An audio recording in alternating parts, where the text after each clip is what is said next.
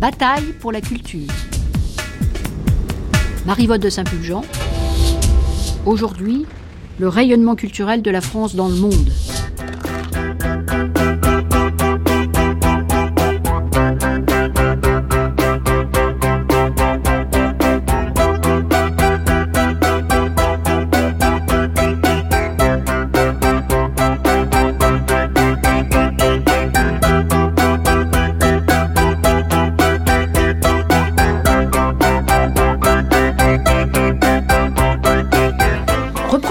De notre cinquième et dernière matinée de la grande traversée dédiée au 30e anniversaire du ministère Lang, où nous parlons aujourd'hui donc de l'action de Jacques Lang et des autres ministres compétents euh, au service du rayonnement culturel de la France dans le monde. Alors après les archives sonores de l'époque, voici l'heure du débat où des acteurs et des témoins vont confronter leur expérience et leurs souvenirs à l'avis des experts, dont Laurent Martin, euh, qui a préparé avec moi cette grande traversée. Alors Laurent Martin, vous êtes historien, spécialiste de l'histoire culturelle et politique de l'Occident contemporain et chargé de recherche au Centre d'histoire de Sciences Po. Vous avez notamment publié en 2008 aux éditions Complexes un ouvrage intitulé Jacques Lang, une vie entre culture et politique. Vous nous résumez maintenant les questions dont nous allons débattre avec nos invités que je présenterai ensuite. Merci Marie-Yvonne. On l'aura remarqué, tous les thèmes que nous avons déjà traités auparavant, la création et les créateurs, l'extension du champ culturel, les grands travaux, l'économie de la culture et les industries culturelles, sont autant de portes d'entrée donnant sur celui que nous abordons aujourd'hui, la place de la France dans le monde. Euh, c'est le cas en particulier de la question des industries culturelles dont nous avons vu qu'elle ouvrait sur le rapport entre la France et les États-Unis, rapport d'amitié mais aussi et surtout pour ce qui nous occupe, rapport de force entre deux puissances nationales aspirant à jouer un rôle sur la scène culturelle mondiale. Le discours anti-impérialiste de Mexico en 1982 se doublait d'un appel pressant à renforcer les industries culturelles nationales, à protéger les marchés intérieurs et à nouer des alliances entre tous ceux qui s'estimaient menacés par l'hégémonie américaine. Et tant pis si certains alliés pouvaient paraître moins recommandables que d'autres sur le plan de la défense des droits de l'homme. Ce qu'il faut bien appeler la politique étrangère du ministère de la Culture à cette époque repose sur la théorie d'espace de solidarité à géométrie variable. Quatre espaces sont privilégiés, l'Europe, la Méditerranée, les pays latins, la francophonie, avec lesquels la France entretient historiquement, culturellement des liens particuliers. On pourra s'interroger sur l'identité et la cohérence de ces espaces. Relevons déjà que les, pays qui composent ces espaces sont les destinataires d'une batterie de mesures destinées à renforcer cette solidarité, réelle ou fantasmée. Création de structures de coopération bilatérales et multilatérales, fonds d'aide, bourses d'échange, coproduction, euh, festivals, colloques, expositions. L'Europe communautaire fut probablement l'espace où la politique culturelle étrangère euh, donc du ministère de la Culture acquit le plus de consistance avec la création d'un fonds d'aide aux coproductions cinématographiques et audiovisuelles, la chronologie de la diffusion des œuvres sur le modèle français, la lutte contre la piraterie audiovisuelle, la bataille remportée pour le droit d'instaurer le prix unique du livre, et surtout la politique des quotas d'œuvres européennes dans la programmation des chaînes de radio et de télévision. Cela dit, en considérant que l'Europe de la culture était avant tout l'Europe des industries culturelles, Jack Lang prenait le risque de réduire la culture à celle diffusée par les vecteurs de masse. Pour piloter toutes ces actions, le ministère de la Culture s'était doté d'un service de l'action internationale, prenant la relève d'une mission du même nom, mais avec des moyens bien supérieurs. Son action se trouvait forcément limitée par celle du ministère des Affaires euh, étrangères, euh, responsable de la plupart des structures œuvrant pour la culture française à l'étranger. un partage des tâches est effectué qui a donné au ministère de la Culture la responsabilité de l'accueil en France des artistes étrangers par le biais d'institutions comme la Maison de l'Amérique latine, la Maison des cultures du monde, l'Académie universelle des cultures et toute une série d'opérations plus ponctuelles.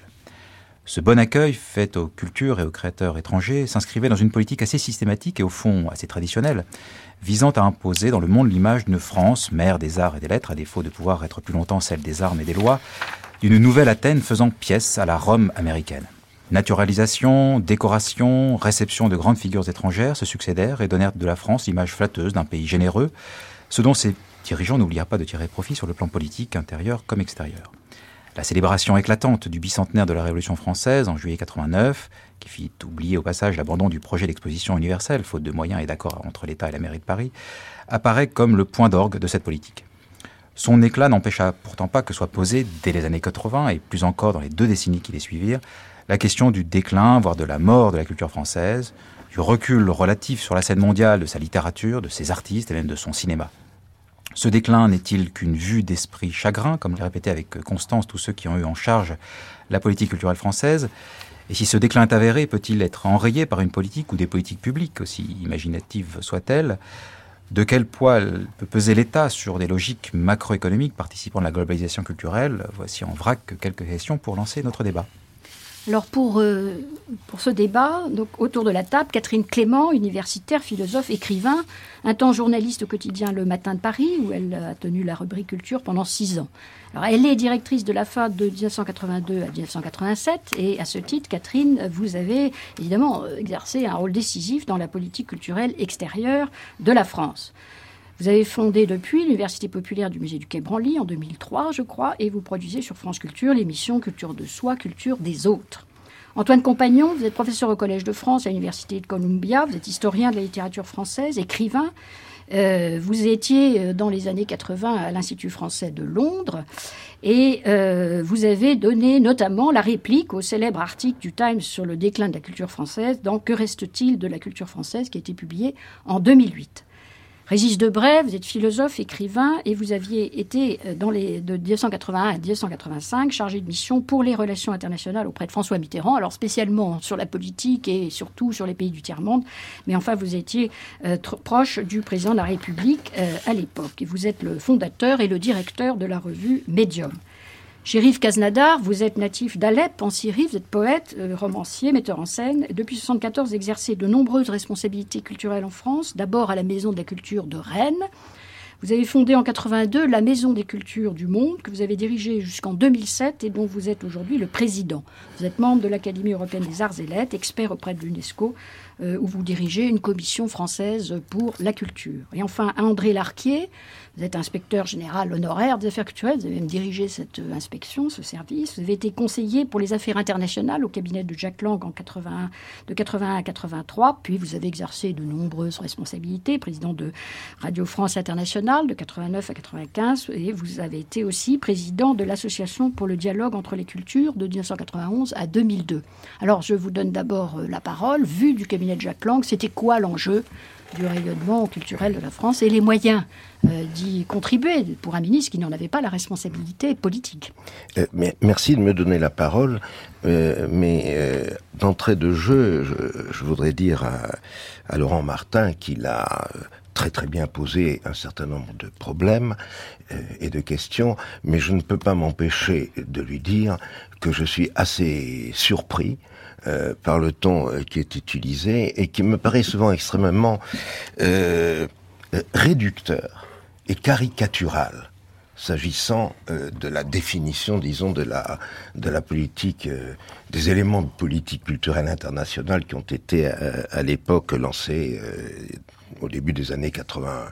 Certes, pour en venir au point principal, euh, ce, euh, ce que vous appelez le discours impérialiste de anti-impérialiste, anti-impérialiste, pardon, oui. Donc ce discours de Mexico, il faut rappeler la, la, date et, le, qui était et en le 1900, qui était en 1982. C'était la conférence internationale des ministres de la culture de l'UNESCO, conférence internationale qui se produit très très rarement, je dois dire, qui, avait l'avantage de réunir tous les grands pays et poser un certain nombre de problèmes culturels. C'était aussi une époque où euh, Monsieur Mbo était le directeur général de l'UNESCO, et c'est vrai que l'UNESCO était traversé par de graves conflits.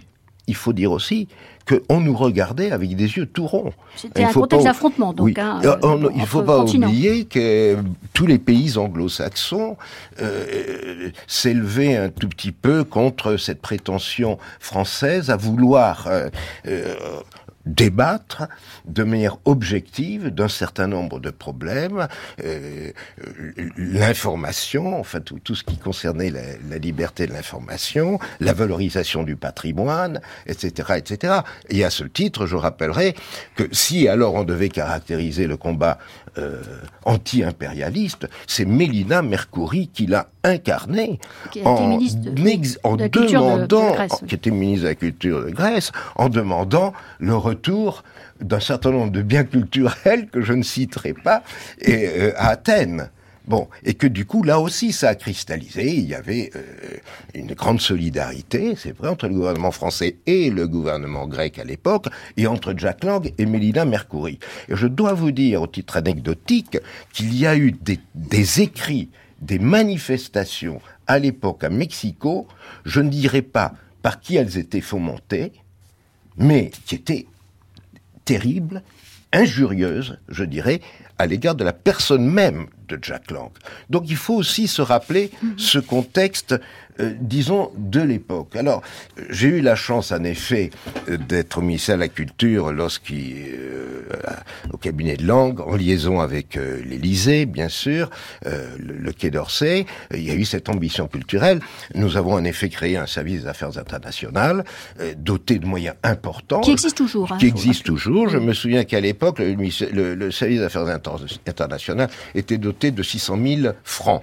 Bon, et, là, et, le, dans le cadre du doublement du budget de la culture en 1982, nous nous sommes trouvés dotés de 9 millions de francs, ce qui était considérable à l'époque, et ce qui a permis, en effet, de lancer la, la Maison des Cultures du Monde avec Shérif Kaznadar, comme vous l'avez dit, de restructurer la Maison de l'Amérique latine qui était en train de sombrer, donc de, de, de, de redonner du poids à un certain nombre d'institutions qui avait pour objet de, de travailler euh, avec euh, avec l'étranger. C'est aussi en 82 et non pas en 92, Marivonne, que a été créée l'association pour le dialogue entre les cultures. Bon, qui avait qui était aussi un outil. Mais vous en avez été président à partir de quand Que j'ai eu la chance de, de, de la créer, d'en être le président. Ah et donc c'est vrai qu'il y a eu euh, ce, cette, cette concrétisation très rapide très forte, si vous voulez, d'une volonté politique de, s'ouvrir euh, sur les autres cultures du monde, alors même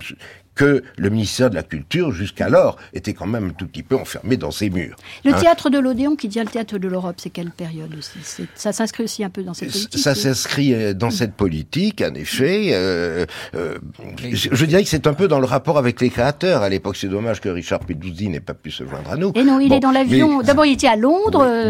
c'était la grande époque de, de, de Dans l'avion pour revenir. C'était aussi la grande époque. Et la nomination de Georges Streller. Oui, Georges Streller qui est nommé au, au grand scandale d'ailleurs d'une partie euh, des médias et de la droite, hein, qui, qui, dénonçait euh, cet étranger qui vient. Euh, à vrai dire, c'est tout le milieu du spectacle qui se révolte parce que il y a une autre, il y a une querelle exactement du même, à la même période pour la nomination de Bojanquino à l'Opéra de Paris sur le thème pourquoi nommer un Italien alors que il y a des Français pour faire ça. Et c'est une querelle qui en 82, si si, nous en avons des traces très fortes. Moi, j'ai été, j'ai été en dehors des affaires internationales. Vous avez été président de l'Opéra de Paris. Oui, mais j'étais chargé des affaires musicales à euh, auprès du cabinet de Jacques Lang. C'est à suite de quoi j'ai été nommé en effet président de l'Opéra de Paris. Non, il y a eu un appel d'offres. Euh, je réponds. il y a un autre point que je voudrais développer, mais j'ai on a on a lancé un appel d'offres. J'ai rencontré énormément de responsables susceptibles de prendre la direction euh, artistique de l'Opéra de Paris, plus particulièrement sur les aspects lyriques. Et c'est ainsi que le choix s'est fait pour Massimo Boggianchino. Je ne dirais pas qui étaient les autres candidats, ça n'a plus d'importance aujourd'hui. Et puis, euh, s'agissant de la danse, nous avons fait euh, appel à Rudolf Nureyev grâce à une décision du président Mitterrand, parce que jusqu'alors, Nureyev, auquel on avait fait appel déjà, l'Union soviétique s'était opposée et le président Giscard d'Estaing n'avait pas osé aller contre le désir de, de, du président Giscard d'Estaing à l'époque. Je sais que moi-même, j'ai été de l'Union soviétique, pardon, oui. J'ai été approché à plusieurs reprises par le conseiller euh, euh, culturel à l'ambassade soviétique, qui m'a invité euh, plusieurs fois à déjeuner, parce qu'il m'a dit expressément qu'ils étaient contre la nomination de. Oui, mais ce que je veux dire, c'est que la, la nomination de Bejankino a suscité une cabale sur le thème pourquoi un étranger venir diriger l'Opéra de Paris. C'est en 1982 et une, cabale qui a été relayée par des médias. C'est votre, qui... votre, opinion. Non, non, elle je est... pas du non, non, une... Je ne l'ai pas du tout vécu comme C'était le syndicat CFDT qui a pris position, etc., de l'Opéra de Paris. Mais le, shérif. Excusez-moi, le syndicat CFDT de l'Opéra de Paris, pardonnez-moi, il y avait le, syndicat principal de l'Opéra de Paris à l'époque, c'était pas le syndicat CFDT. Et je peux vous dire, oui, et je peux vous dire qu'après, ça a très très bien marché. Donc, il y a une, excusez-moi, pour terminer cette présentation rapidement, je voudrais aussi vous dire, s'agissant des espaces de solidarité. Bon. Prenons l'Europe. Je voudrais pas insister sur les autres initiatives, il y a eu plusieurs. L'Europe, c'est la première fois que s'est réuni de manière informelle les ministres de la Culture à Naples, à l'invitation à la co-invitation, dirais-je, parce qu'on ne voulait pas que ce soit le ministre de la Culture français qui euh, soit se mettent en avant à cette occasion que nous avons réuni, nous étions sept pays européens à l'époque, nous avons réuni tous les ministres de la culture. C'est la première fois qu'on a abordé toute une série de sujets. Et oui, le cinéma, les problèmes du cinéma, les problèmes de l'audiovisuel, mais aussi les problèmes du patrimoine, etc. C'est vrai aussi que nous avons réuni cette fois, et toujours en Italie, à Venise cette fois, on savait très bien choisir les endroits, n'est-ce pas? On a réuni les, ce qu'on a appelé un certain nombre de ministres de la culture de pays latins, disons, des, cultures latines. Alors, euh, je crois que toutes ces initiatives de création d'espaces de solidarité, elles ont eu ultérieurement des, euh, des conséquences, peut-être pas toujours très très concrètes et très réelles, mais c'est vrai que c'est aussi c'était aussi la volonté euh, de de, de, de s'ouvrir sur l'étranger, de montrer qu'il y avait une autre vision aussi des affaires culturelles internationales dont Catherine Clément pourra sans doute mieux témoigner que moi, Catherine Clément d'ailleurs, qui a été la... Quand vous lui laisserez la parole. Oui, qui a été la première femme à occuper Merci euh, de le rappeler. dans le domaine international des fonctions euh, aussi importantes. Je m'en tiens là parce qu'en effet, on pourrait beaucoup développer sur cette période. Voilà, alors Gérif Caznada... J'ai quand, quand, même entendu, pour, plutôt que des confirmations que les objections. Alors j'espère que les objections viendront, mais pour l'instant c'est plutôt des confirmations parce que Alors, je vais présenter pas, j'ai des objections. D'accord. Catherine Clément, Gérif Casadar voulait prendre un peu la parole. Faire une toute petite parenthèse à propos de la cabale de 82 mm. pour rappeler que dix ans plus tard, en 92, on va assister à une même cabale, mais encore beaucoup plus forte, lorsque Jacques Lang m'a nommé à la direction du théâtre Nos Barreaux. Mhm. Oui, oui, et l'installation des cultures étrangères dans un théâtre sur les Champs-Élysées avait soulevé, vous vous souvenez à l'époque, une réaction extrêmement violente. Mais il y avait une cabale lors de la nomination de Rolf Lieberman à l'Opéra de Paris aussi, dans les années 70. C'est récurrent, en effet. Catherine Clément. Donc, euh, l'objection que je voudrais faire, précisons quand même, comme, euh, comme André vient de le, rappeler, André Larquier, que c'était tout à fait délibéré de la part du gouvernement en général et de François Mitterrand en particulier de nommer, de, nommer au moins une femme quelque part dans, des postes qui n'avaient jamais été occupés par aucune femme. Donc de ce point de vue-là, je suis quand même contente de pouvoir le rappeler. Maintenant, euh, ça n'a pas tellement beaucoup progressé hein, depuis, ça, ça, ça, ça ne s'est pas beaucoup amélioré. Moi, j'avais une double tutelle. Je, dirigeais ce qui s'appelait l'AFA, qui est devenu Culture France, qui est devenu maintenant l'Institut de France.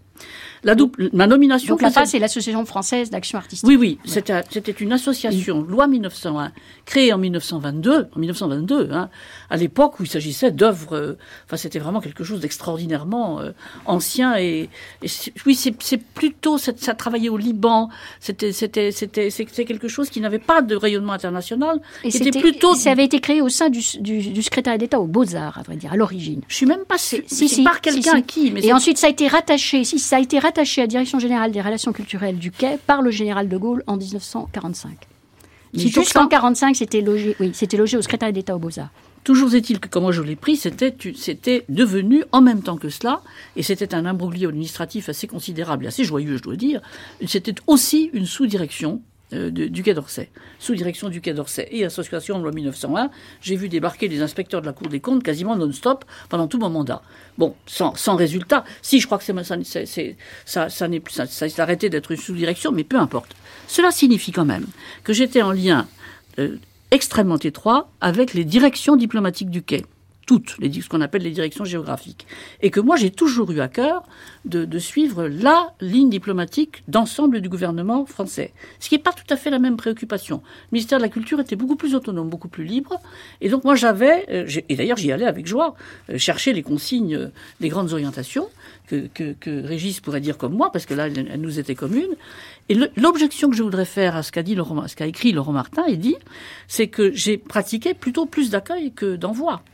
Donc euh, je n'ai pas seulement fait de l'exportation de la culture française, comme on disait alors, mais j'ai reçu énormément, et au, euh, même titre, plutôt plus que le ministère de la Culture.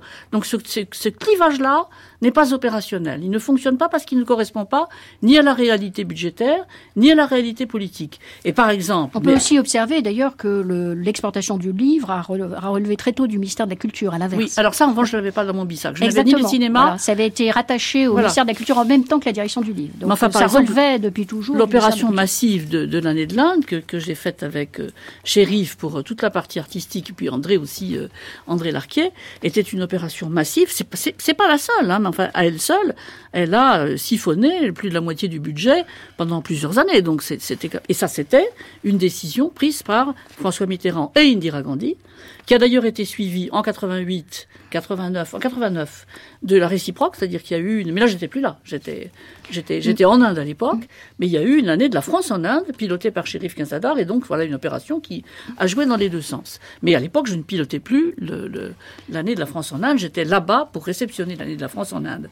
Alors c'est ça qui, qui est, me semble-t-il, complexe. Dans mon souvenir à moi, c'était une joyeuse entente. C'est-à-dire qu'il y avait aucun. Je n'ai pas le souvenir. Il y a peut-être des micro-querelles de territoire, mais peu importe. C'est très très minime. Je dis ça pour. Euh, euh, par précaution.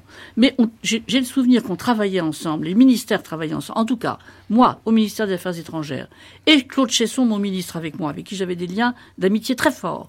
Et le ministère de la Culture, j'en avais aussi avec Jacques Lang, ça, ça se passait dans une liesse que votre papier Laurent Martin ne restitue pas. C'est le moins qu'on puisse dire.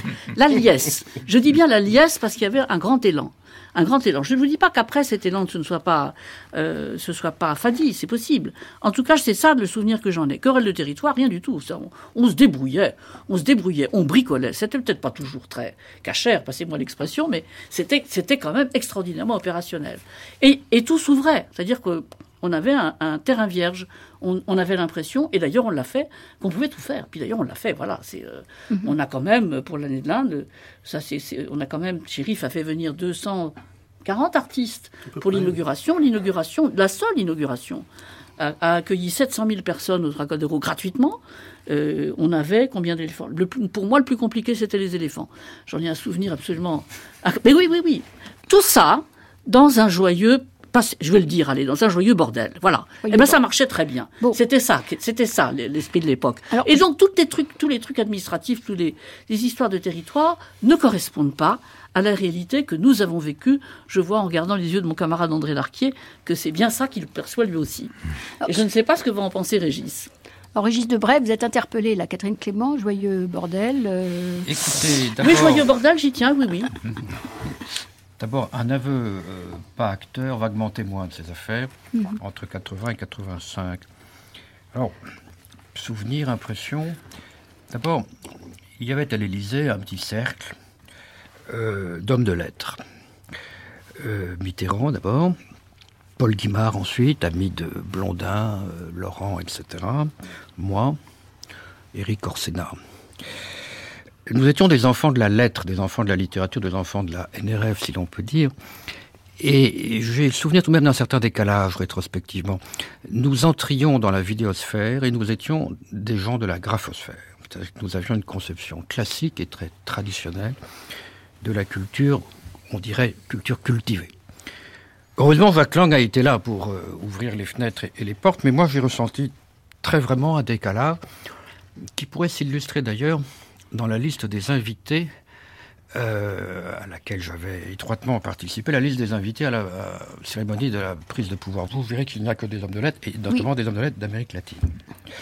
Euh, les invités aussi qui ont, qui, ont, suivi aussi euh, François Mitterrand au Panthéon. Il y en avait aussi dans le cortège. Ah, voilà, donc nous avions invité Garcia Marquez, Cortázar, Juan Bosch, le dominicain, ancien président de la République, Otero Silva, le vénézuélien. Il y avait, disons, une orientation latine. Bon qui était peut-être dû à mes penchants ou à mon histoire personnelle. Mais donc, d'abord, qu'est-ce que c'était que la culture? Et, là-dessus, je pense qu'il y avait un grand malentendu. Moi, personnellement, j'avais une autre conception de la culture que celle qui s'est imposée suite à l'ouverture vers euh, l'audiovisuel et les industries culturelles. Deuxième souvenir, autre inconfort ou décalage, pour ce qui concerne l'international, les pays du Sud, pour aller vite, nous regardaient avec espoir et beaucoup trop d'espoir. Et les pays du Nord ou les pays de l'Ouest, anglo-saxons, nous regardaient avec crainte et beaucoup trop de crainte. C'était la peur du communisme. Eh ben, c'était d'abord fait les... Non, pas seulement, c'était... Il y avait, quand même des ministres communistes au gouvernement, ça émouvait beaucoup les États-Unis en particulier. André Larquier a eu raison d'insister sur cette atmosphère d'hostilité euh, qui était présente partout. fait, peu à peu, s'est dégagé une sorte de juste milieu, de voie médiane. Les espoirs ont été déçus, ceux du Sud, et les craintes ont été apaisées ou rassurées assez vite.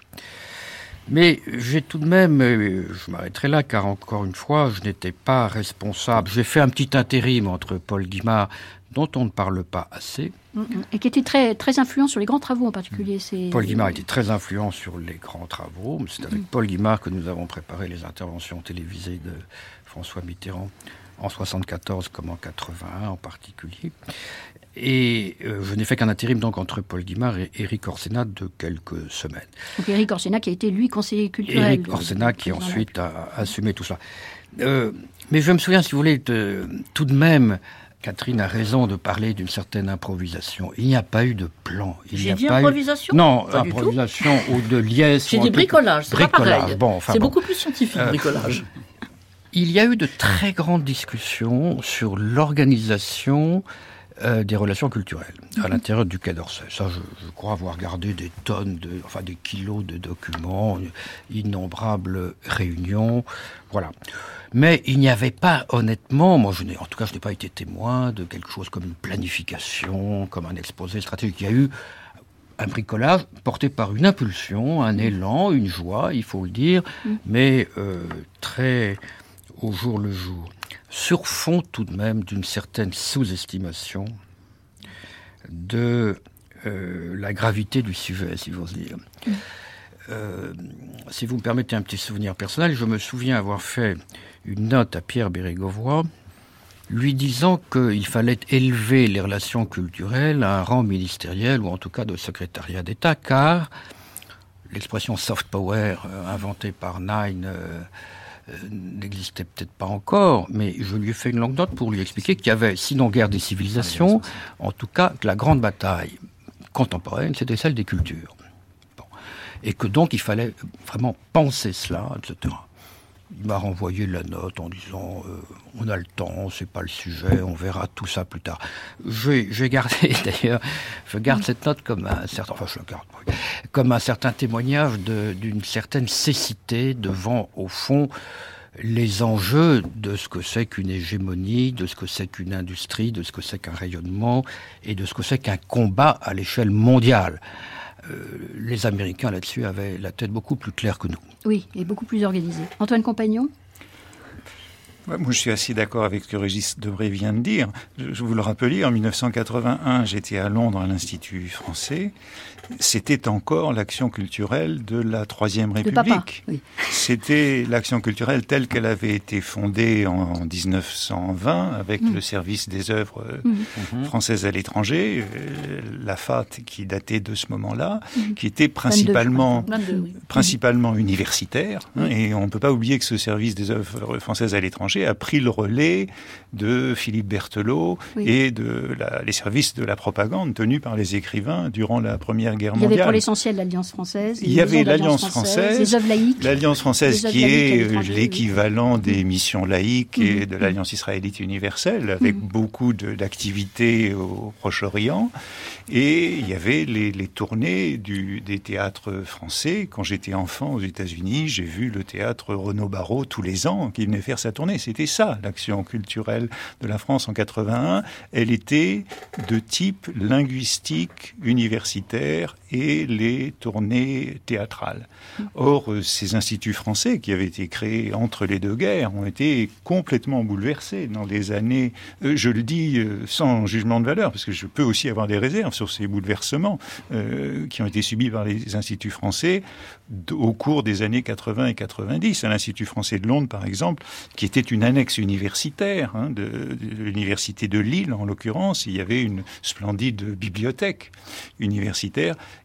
qui, euh, toutes ces bibliothèques ont, disparu dans les années 80 et 90.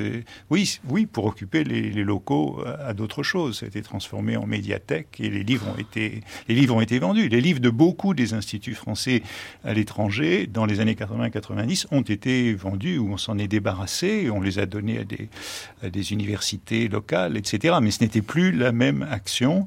Euh, je crois que là, il y a eu quand même un grand changement par rapport à une culture de l'action à l'étranger de la France en 81 qui, au fond, que les, années Malraux n'y avaient pas touché. Hein. le, mhm. ministère de la Culture de Malraux n'avait pas touché au type d'action euh, culturelle à l'étranger qui était avec euh, ses, avantages et ses inconvénients, celui de la Troisième République. Et brutalement, les choses ont bougé, je crois, assez vite. Alors je pense en effet dans un certain degré euh, d'improvisation mais on peut penser, on se souvient que en 81, tous les conseillers culturels ou beaucoup des conseillers culturels étaient des universitaires, mhm. professeurs d'université. Ce sont des choses qui ont profondément changé la donne euh, dans les années euh, qui ont suivi, avec une intervention euh, beaucoup plus forte, enfin, qui s'est accrue au fur et à mesure des années, de la dimension représentée par le ministère de la Culture par opposition à ce qu'étaient euh, les universités, la, diplomatie faite par de grands universitaires.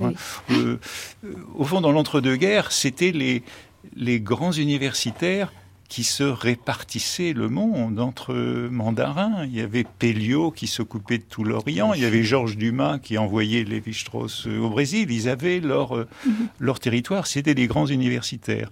Et on était, on, était encore presque là dans les années 70. Euh, Et ça, ça a été, je crois, très rapidement transformé. Alors, Chérif Casader, vous, vous, vous, participez à une autre, euh, un autre mouvement très important, donc c'est cette idée d'accueillir les cultures du monde euh, en France. Voilà, je voudrais, de, la même manière que cela a été fait pour l'action extérieure de la France, mm. rappeler ce qu'était le paysage culturel au début des années 80 euh, en, France, de l'accueil des cultures étrangères. Il faut se souvenir qu'à cette époque, il n'y avait que des accueils très ponctuels. Le festival d'automne pour deux spectacles par an, euh, les Amis du musée Guimet, le festival de Nancy, le théâtre de Nancy de Jacques Lang. Le théâtre des Nations quand même. Après, le Théâtre des Nations s'est terminé au début des années 60. Il mm. faut s'en souvenir. Et la dernière, le dernier événement, c'était en 68 euh, à l'Odéon. Euh, donc, il y avait, pendant ces 30 dernières années, il n'y avait, il y avait pratiquement pas d'accueil. Bon, il y avait bien sûr les festivals du plus mauvais folklore qui, euh, qui étaient là. Et, et c'est là que, que l'action, je dirais, de, de, François Mitterrand et de Jacques Lang a, voulu marquer le coup en disant qu'on va ouvrir la France à l'accueil de ces cultures, parce qu'il paraissait quand même un peu anormal que, que, la France exporte sa culture, même si dans des limites, euh, comme il vient d'être précisé, assez, limitées, mais euh, n'accueille pas, parce que tous les pays voulaient euh, envoyer des spectacles, des trucs, personne, il n'y avait personne pour les accueillir. Et c'est là que, euh, que François Mitterrand a annoncé dans son discours à, l'Alliance française de, de Mexico. Je crois que ce discours-là était en 81, octobre 81. Oui, il y a eu un autre événement. Voilà, c'est le discours de l'Alliance française d'octobre 81 où alors, ce serait intéressant de le, relire aujourd'hui, je l'ai relu ce matin. Euh, il, définit toute une action d'accueil d'une année du Mexique en France, euh, avec euh, toutes les, les, manifestations qui pouvaient avoir lieu, etc. Déjà à cette époque. Et, et, il annonce la création donc de cette maison des cultures du monde pour rétablir un peu le rapport nord-sud dans le domaine de la culture. Et, Jacques Lang, bien sûr, par la suite, euh, en novembre, annonce lui-même cette, à nouvelle cette création. Donc on a joué un rôle très modeste, très modeste, mais je crois que c'était c'était la volonté, l'intention du ministère. Et là, là, j'irai dans le sens de, de ce qu'a dit Catherine Clément. De ces années-là, je ne me souviens que d'une collaboration parfaite entre les deux ministères, culture et affaires étrangères. C'était des relations amicales, des relations. On sentait qu'on était tous portés par une même, une même volonté, une même, foi, une même mission, faire que ces échanges entre le Nord et le Sud euh, prospèrent.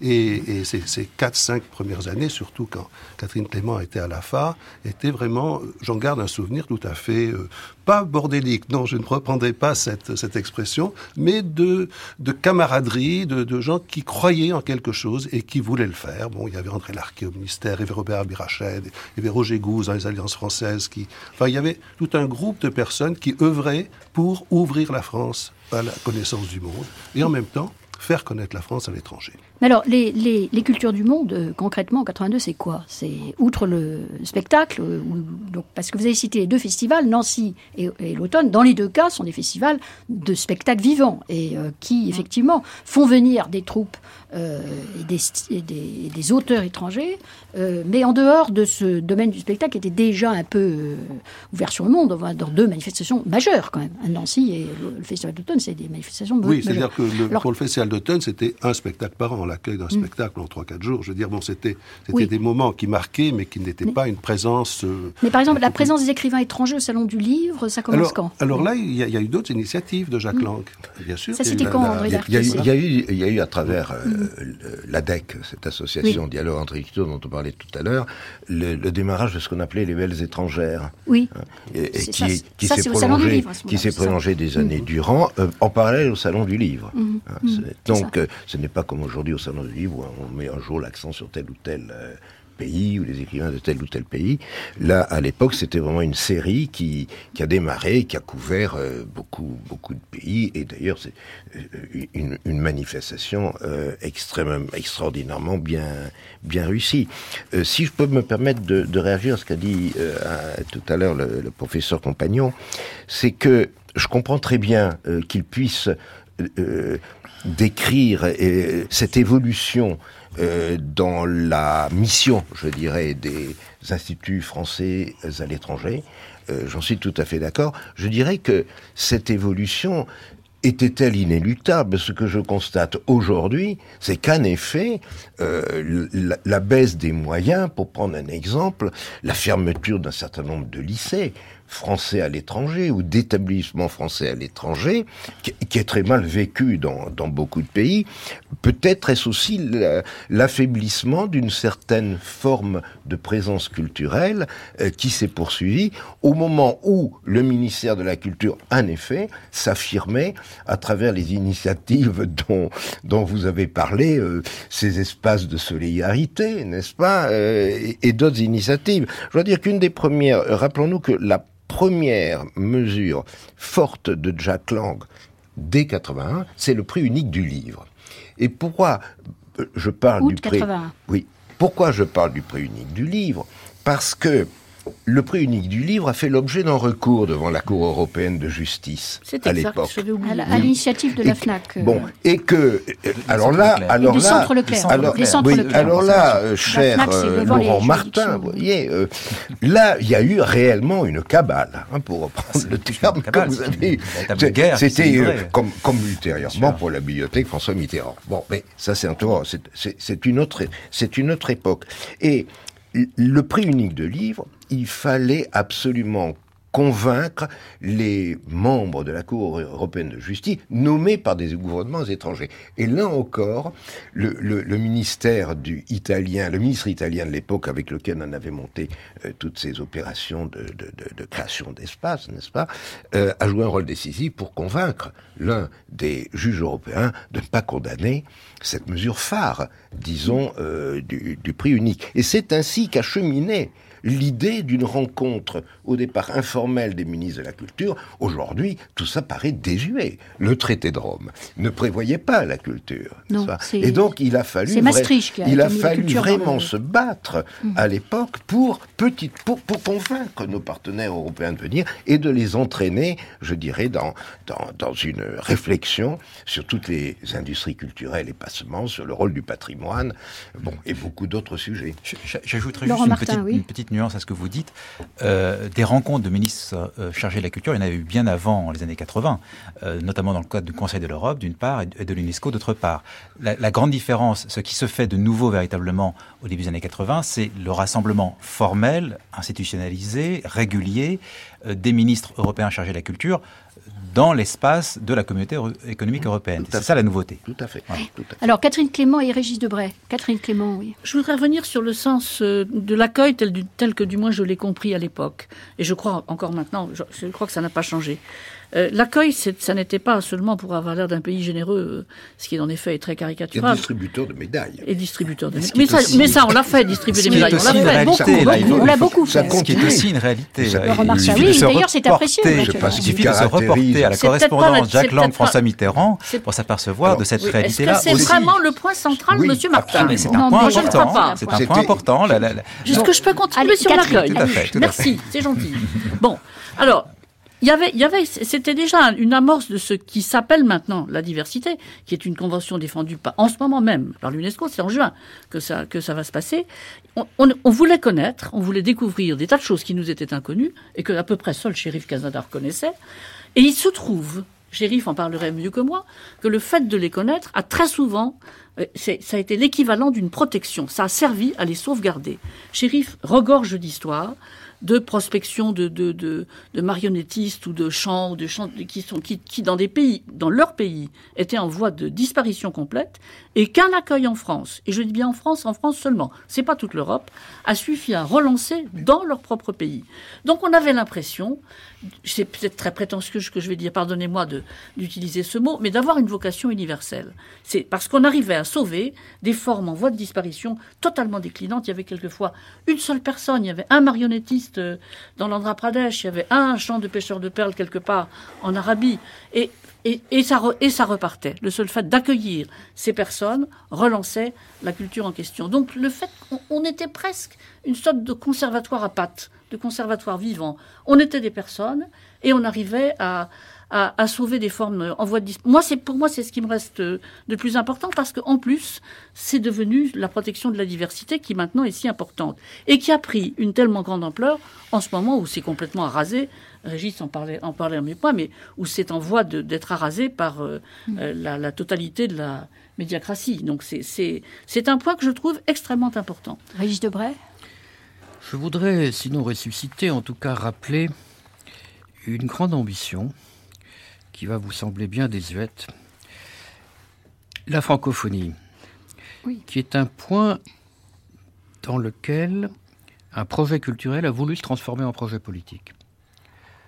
Je me souviens que euh, les rencontres ordinaires entre ministres de la culture francophone sont devenues, au début des années 80, des sommets de présidents et de chefs d'État. Oui.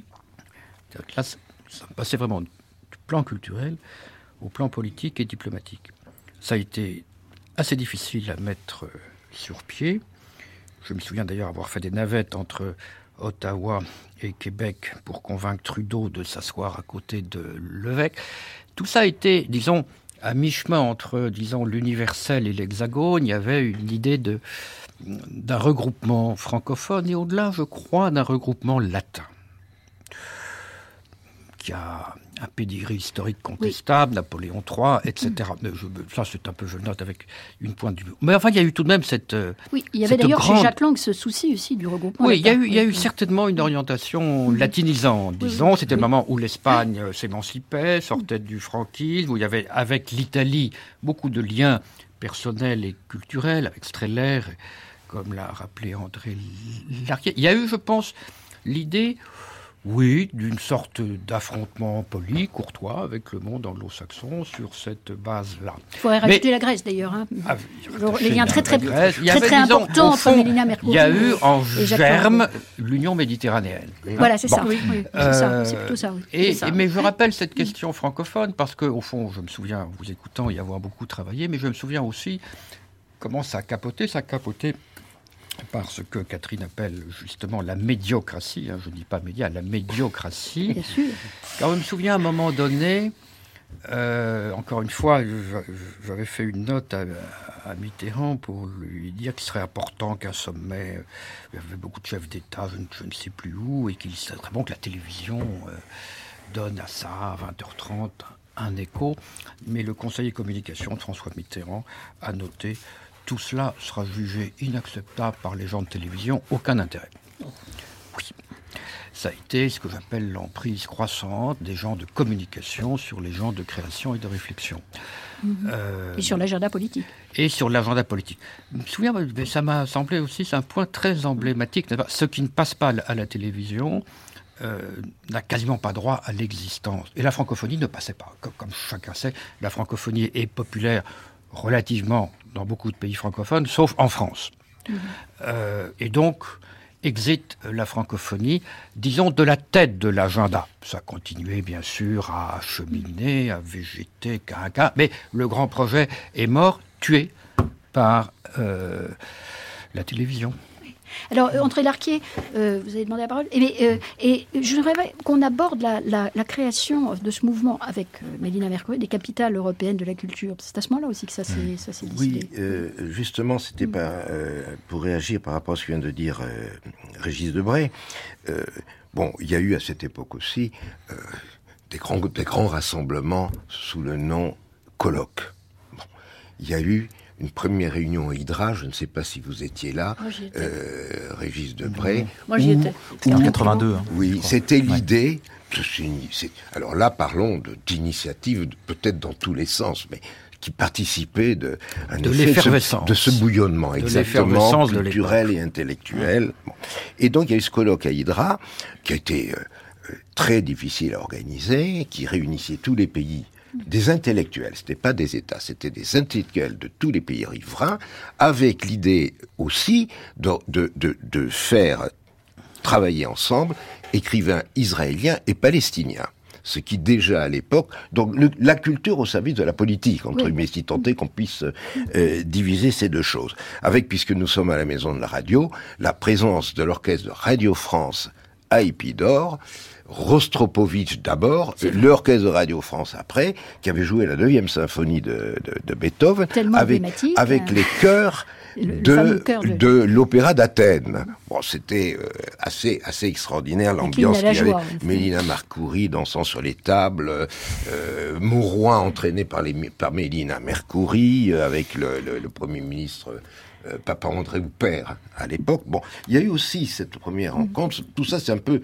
ça situe l'esprit. Et il y a eu aussi en 82, fin 82, le, fameux colloque dit de la Sorbonne, oui. qui lui aussi, 83. Qui, en 83. bon, pardonnez-moi, moi, je, février 83. Oui. Bon, là aussi, qui a création été et développement, qui a, mm. oui, qui a été créé extraordinairement difficile. Euh, avec une, euh, avec une introduction de, de, François Mitterrand. Avec une introduction de, de, de François Mitterrand, qui lui, qui elle aussi, ben alors ça, c'était Et le gros problème de, la période, parce qu'on sort quand même du monde latin, méditerranéen, c'était au contraire une tentative de faire aussi venir les grands artistes ou les, artistes euh, écrivains ou artistes, John Baez par exemple, témoins de toute cette histoire des États-Unis. Il y avait beaucoup de cinéastes à, ce, à cette Énormément de cinéastes. Euh, bon, j'avais dû passer au moins trois semaines en mois aux États-Unis, aller chez l'un chez l'autre pour leur demander euh, Arthur Miller, qui n'avait pas pu venir, que j'avais rencontré, le, le, les deux grands écrivains américains. Et William Styron. William Styron, ah, qui était venu d'ailleurs. Oui, oui, qui, était, là. Qui était venu. Bon, ça, le maître d'œuvre, c'était le ministère de la Culture de ce genre. C'était le ministère de la Culture. Oui, tout à fait. Oui, oui. Bon. Et, et, et, et l'Académie universelle de et là Pareil, avec Elie Wiesel. Oui. Bon, qui a peut-être eu moins de succès par la qui, suite. Qui se voulait une institution permanente. Hein, la, différence, c'était pas les événements. Là, tout, à fait. Tout à fait. Qui a été installé, on s'en souvient peut-être, euh, il en reste une trace, une plaque au Louvre, au Grand Louvre, mmh. l'Académie universelle ah, de culture, logée au Louvre. Et il faut rappeler que Salman Rushdie était, membre de cette Académie de culture. Oui, il faut rappeler aussi, dans le même ordre d'idées, euh, que la, célébration du bicentenaire de la Révolution 89 est associée à une réunion euh, internationale du G, je ne sais plus quel groupe euh, de grands pays, qui a lieu à Versailles et à l'ouverture de l'Opéra Bastille. Enfin, il y a une association très délibérée, culture politique, à ce moment-là, en 1989. oui, chez, chez Casnada. C'est à, à ce colloque de la Sorbonne que Jean Duvigneau avait eu euh, cette expression qui, je crois, symbolise bien l'utopie de cette époque. Il a parlé d'une internationale de l'imaginaire. Oui. Qui a fait l'objet d'un festival que, dont, voilà, oui, si je peux dire, il y avait aussi le retour de l'esprit saint-simonien suivant lequel l'artiste euh, éclairait le chemin de la révolution euh, politique. Il y, avait, il y avait, on était en plein saint-simonisme aussi euh, sur le rôle du créateur. Antoine Compagnon. Pardon, mais j'ai interrompu chez Casada. Non, non, c'était juste un rappel. Antoine Compagnon. je, voulais revenir sur ce que Régis Devray disait de la francophonie et de la difficulté à, à la vendre à ce moment-là. Ce qui m'amène à, dire un, mot de, la langue, puisqu'on pourrait penser que la question du rayonnement culturel de la France, jusque-là, c'était avant tout réellement fondé sur la langue, mm. sur l'action linguistique. Et, sur l'écrit. Et sur l'écrit. Et, c'était essentiellement ce que faisait euh, le service des œuvres françaises à l'étranger, puis la direction des relations culturelles. Et on, peut penser que dans ce moment-là, il y a eu une relative séparation de l'action culturelle par rapport euh, à l'action linguistique? Et que d'une certaine façon, c'est un mouvement qui a là été enclenché et c'est ce que disait Régis Debray à propos de la francophonie. Vous voulez dire passant plus par la musique, par le passant théâtre, par euh, plus, par j'ai envie de dire, même, j'ai envie de dire par le l'action, le court-termisme. On parlait pas de court-termisme à l'époque, mais d'une action. L'action linguistique, c'est une action à, long terme. C'est un investissement à long terme et euh, Par l'événementiel, donc, c'est- J'ai j'ai eu, enfin, notamment quand j'étais aux États-Unis dans ces, ces- ces années-là, le sentiment d'une de, de- que la balance pensait penchait davantage vers euh, Le faire événement. vers l'événementiel. Voilà, plutôt que vers l'investissement à long terme qui avait été celui, encore une fois, je, je l'admets, qui n'était plus. euh, il y avait une limite de cette action que je qualifiais de très universitaire, très missionnaire. hein. C'était une action qui relevait d'un certain colonialisme, impérialisme. On ne peut pas oublier que toutes ces institutions de la diffusion culturelle, elles datent euh, euh, Oui. des débuts de la Troisième République, d'une Les, République les toutes premières, c'est 1890, les années voilà, c'est 1890. c'est fondé par. Et puis c'est euh, relancé par le général de Gaulle en 45 dans l'idée qu'il n'y a plus d'impérialisme militaire, mais il peut toujours y avoir La- une influence la- politique de la culture française. L'Alliance française est fondée par Paul Cambon, qui Oui, était directeur ça. de cabinet de Jules Ferry. On est dans, une action qui prolonge l'action coloniale, l'action impérialiste. Donc je, je- je- je sais fort bien que ça avait survécu probablement plus tard que cela ne pouvait, mais on peut néanmoins avoir le, sen- avoir le sentiment que, que l'accent a été mis plus vers, sur l'événementiel que sur l'investissement à long terme, qui est avant tout l'investissement linguistique et qui, dans la francophonie, euh, est, est la chose ne qui compte. pas. Disons que dans cette décennie, nous sommes passés, mais ça, ça ne dépendait pas d'un gouvernement. C'est sans Non. doute un changement de civilisation. Nous sommes passés de l'état éducateur à l'état séducteur. Et les moyens de séduction du livre, de la langue, de l'université sont minces par rapport euh, au festif, au spectaculaire, à l'audiovisuel. Donc voilà, mais c'est un, je dirais, quasiment un changement d'air technologique, hein, mais qui a eu ses effets euh, culturels et politiques. Mais Alors, on n'en oui. était pas très conscient à l'époque. Sûrement pas. oui. Euh, c'est aujourd'hui que ça me semble évident. Mais alors, le Catherine Clément euh, a demandé de intervenir, mais j'aimerais bien qu'on aborde cette crise des années fin 80, début 90, où apparaît le thème du déclin de la culture française, d'abord en France. D'abord en France, avant d'être relayé à l'étranger. Avant Oui. qu'on pense à un déclin auquel je ne crois nullement et que je n'ai jamais ressenti du tout, mais ça on verra tout à l'heure. Oui, mais il est dans le débat public depuis, ce- depuis Oui, mais ça, c'est, c'est- excusez-moi, ce sont les médias justement. C'est le même, c'est le même, euh, c'est le même effet que dénonce Régis à très juste titre. C'est ça qui a mis fin à l'entreprise francophone telle qu'elle était voulue avant. Euh, un point sur, qui me, sur le, ce que disait Antoine Compagnon sur le, le, le- la langue euh, et, et le spectacle vivant. Je me souviens avoir eu des, des difficultés à ne faire tourner que du théâtre en français. Et par exemple, j'ai eu des, batailles épiques avec un très grand créateur, Peter Brook, hein, qui voulait absolument tourner ses spectacles en anglais. J'ai toujours refusé, sans demander l'avis de personne d'ailleurs, mais ça vous donne l'idée, ça vous donne la mesure. C'était, il a, j'ai conservé la correspondance de Peter Brook qui était euh, extrêmement claire là-dessus. C'était la langue n'a plus aucune importance. On était en plus, il faut se souvenir que sur le plan technique, on était largement avant. Euh, le, le- l'acti- le sous-titrage maintenant est très bien fait, mais le sous-titrage à l'époque n'existait pas. Le du tout. sous-titrage des spectacles vivants. Oui, le sous-titrage, des spectacles vivants, qui quand même est Qui un, aujourd'hui c'est généralisé. qui est un très bon outil d'apprentissage linguistique euh, euh, par. euh, enfin, je ne sais pas ce qu'en pensera Antoine Compagnon, mais, mais il est vrai que ça facilite. Mais c'était pas du tout le cas à l'époque. Et il s'agissait de faire tourner. euh, euh, donc il y avait, il y avait en effet une emprise sérieuse. La deuxième chose que je voulais rajouter, c'est que en 1984, je crois, je parle sous le contrôle d'André Larquier, le ministère, le- la partie de diffusion culturelle artiste et artistique du ministère de la coopération m'a été, a été rattachée à la fin. J'ai récupéré d'un seul coup toute l'Afrique. Et après, il y a eu fusion de la direction Je reviens- de la coopération de la direction des relations culturelles. oui. Je reviens de Guinée. Je reviens de Guinée. Just now, maintenant, là, je reviens de Guinée. Si vous voulez voir ce que c'est que le colonialisme tel qu'il était, cher Antoine Compagnon, allez en Afrique, n'importe où, et vous verrez que ça n'a pas changé. La structure est la même. C'est absolument saisissant et je dois dire critiquable. Alors Antoine Compagnon, euh, le déclin, vous avez dû répliquer euh, donc euh, à la couverture du Times où est passée la culture française. Et euh, ce, ce déclin, euh, c'est quand même un peu triste, mais il, il s'installe. L'idée du déclin de la culture française s'installe dans les esprits après dix ans de relance de la politique culturelle extérieure. Alors euh, que faut-il en penser? En tout, cas, en tout cas, je crois que dans les années 80, on ne on ne pouvait pas parler de déclin. Peut-être que du point de vue de, des arts plastiques, euh, il en était déjà question. il y avait des livres. Ça commence là, dans l'attaque euh, coordonnée d'esprit et de l'attaque coordonnée d'esprit, surtout esprit, sur le, la crise de l'art contemporain et de l'art soutenu par la. et le, livre de Serge Guilbeault sur le déplacement de la. Il y a aussi le Paris à New York. de aussi, il ne faut pas l'oublier. Mais dans les années 80, euh, il n'y avait pas de hmm. panne de la diffusion de la culture hmm. française à l'étranger c'est dans les années 90. Je crois que ce qu'on a vu apparaître dans les années 90, moi j'ai tendance à dire que c'est d'abord un problème lié à la langue justement et à la difficulté de cet investissement à long terme dans l'apprentissage de la langue française.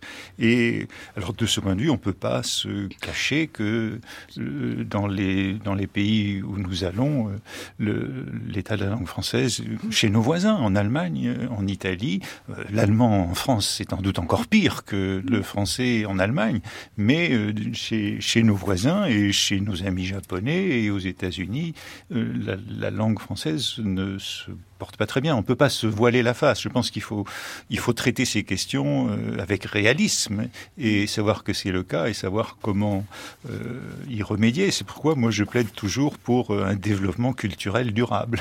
Et c'est-à-dire l'idée qu'il ne faut pas négliger tout ce qui est le long terme. Donc la langue est le véhicule de la culture. Sinon, il n'y a pas de.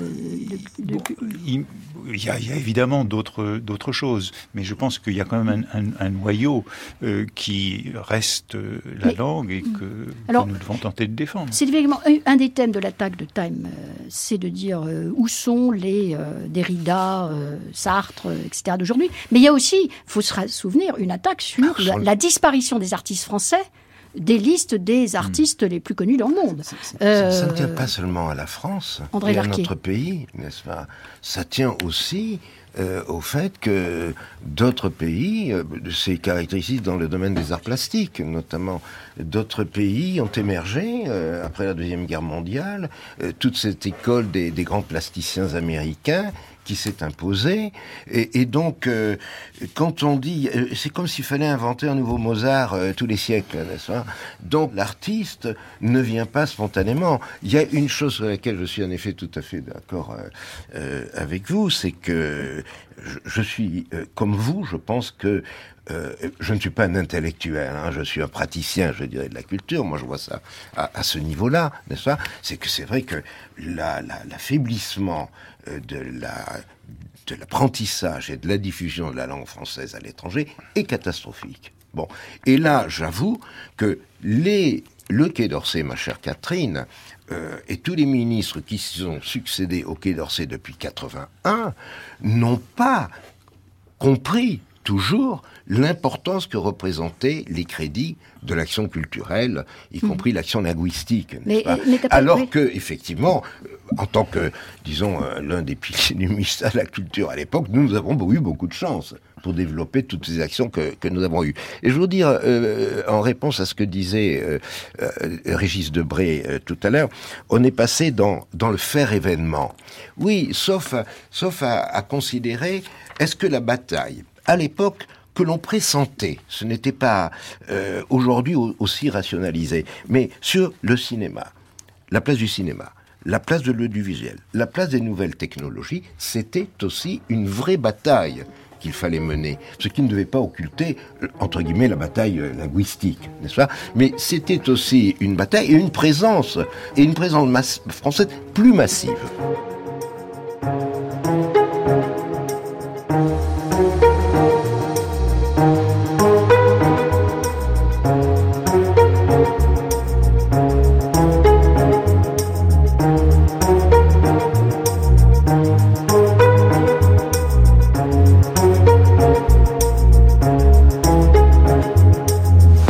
À nos invités, Catherine Clément, Antoine Compagnon, Régis Debray, Chérif Casnadar, André Larquier et Laurent Martin.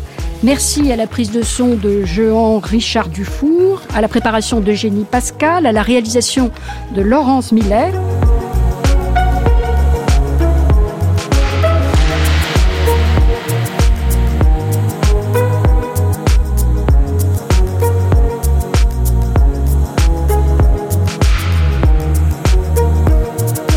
Quelques instants, nous allons poursuivre cette matinée consacrée au rayonnement culturel de la France dans le monde avec un documentaire sur la fête de la musique.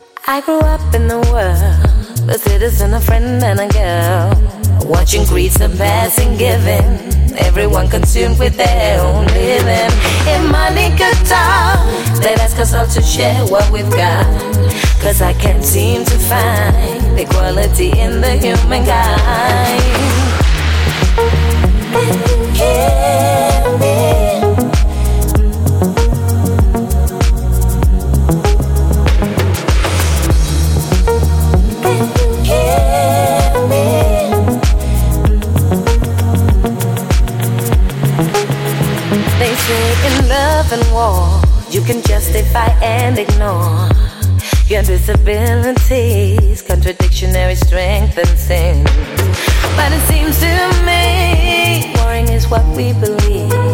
No wonder all we do is fight. The true love is so, so hard to find. Can you